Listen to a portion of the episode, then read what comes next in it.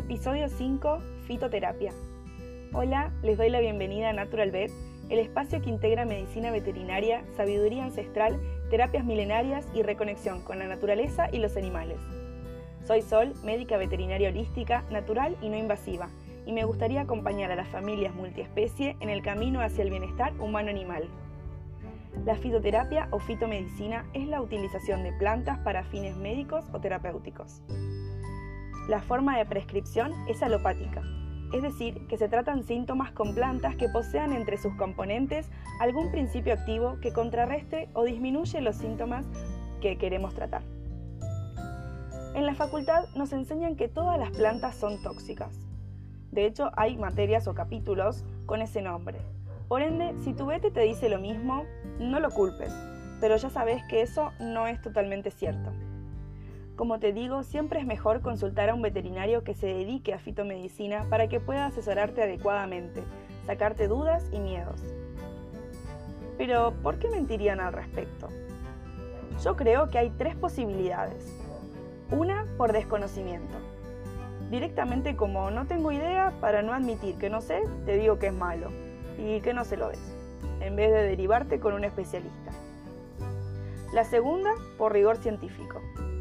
Este tema merece un capítulo aparte, pero voy a tratar de resumirlo. El hombre no se permite observar el todo y sentir. Él solo ve lo que quiere ver. Si yo le doy un kilo de X planta a un perro, y sí, probablemente le haga mal. Entonces, describo los efectos que vi y lo publico. Y ya está. Eso queda ahí como prueba suficiente de que X planta es tóxica en perros. Si bien cada vez tenemos más artículos a disposición muy interesantes y verídicos, hay que saber que no todo lo que leemos es cierto, ya que tratamos con individuos los cuales tienen sus particularidades. Así que en forma general, la toxicidad dependerá de la dosis y de la idiosincrasia de cada uno. Y la tercera es la industria farmacéutica y su gran negocio. Claro que no le conviene que sepas que con el yuyito que te crece en el patio podés tratar tal o cual afección. Pero más allá de esto, de su interés por tratar de privarnos de la gestión de nuestra salud, también se equivocan en algo, porque como digo, el humano solo ve lo que tiene enfrente. Entonces, hace muchos años descubrieron que los nativos utilizaban X planta para curar X cosa. Y en vez de ellos utilizar la planta entera, lo que hicieron fue separar todos sus componentes y obtener por síntesis química el principio activo, uno de tantos. Pero según ellos, el que era responsable de determinada acción terapéutica. Por lo que cuando te tomas una pastilla, te estás tomando uno de los tantos principios activos de una planta, más un montón de químicos para modificar, conservar, etcétera, etcétera. Pero la naturaleza es sabia. ¿Para qué habría plantas y árboles tan grandes si solo sirviera una pequeña partecita? Se trata de estar en equilibrio. Seguro les ha pasado que les dan un medicamento para una cosa, y otro medicamento para tratar los efectos que causa el medicamento anterior. Y así a veces una persona o un animal termina con tres o cuatro medicamentos por día. Es por eso que utilizar todos los componentes terapéuticos de una planta es mucho más sabio y económico, porque dentro de la misma planta se encuentra el equilibrio perfecto entre una acción y otra. Esto se conoce como efecto séquito o entourage effect, pero luego hablaremos más de esto en el episodio de cannabis hay miles de plantas disponibles de conocidos efectos benéficos, autóctonas y exóticas. Cada cual tiene sus propiedades, indicaciones de uso, dosis, frecuencia, etc. Es por esto que por más que encontremos en Internet los beneficios de una planta y compremos una bolsita en una dietética, tenemos que tener ciertos cuidados, como dosis, contraindicaciones y efectos adversos que tu médico o veterinario especializado te va a saber indicar. Existen varios métodos de utilización de productos fitoterápicos, como por ejemplo infusiones, tinturas, cremas, ungüentos, decocciones, extracto seco, etc. Cada uno de estos métodos tiene sus indicaciones de preparación que se encuentran detallados en las farmacopeas. Es importante que las mismas cumplan ciertos estándares de higiene y seguridad en su elaboración para garantizar un preparado magistral de calidad.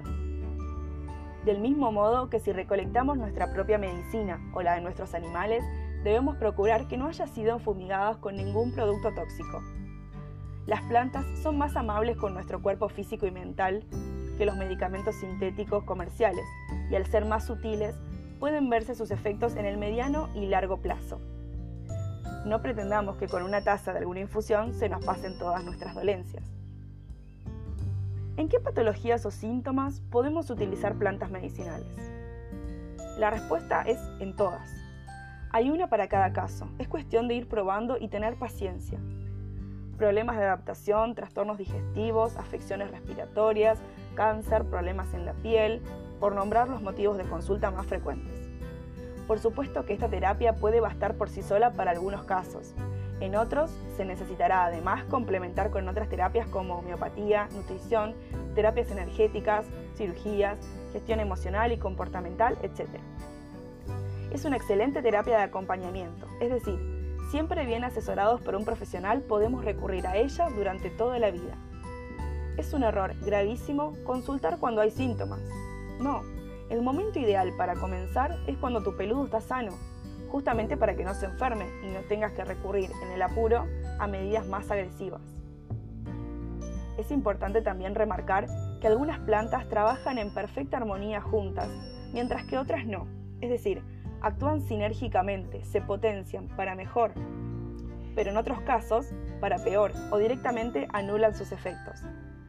Cualquier síntoma físico o mental puede acompañarse con fitoterapia, siempre que entendamos que el cambio no se produce por sí solo. Ninguna terapia te va a curar, ni a vos ni a ningún animal, si no se generan los cambios necesarios que te están marcando con cada síntoma. Si querés saber más de este tema, espera el episodio de biodecodificación para animales y sus familias. En mi Instagram y Facebook pueden ver todas las terapias que ofrezco, las modalidades de atención y todo lo que necesitan saber antes de entrar en este maravilloso camino del bienestar humano-animal. Espero de corazón que algo de lo que compartí hoy les haya aportado de manera positiva a su relación de familia interespecífica. Para solicitar un turno, dejo a continuación los medios de comunicación. Gracias, gracias, gracias. Les mando un abrazo animal. Hasta el próximo episodio.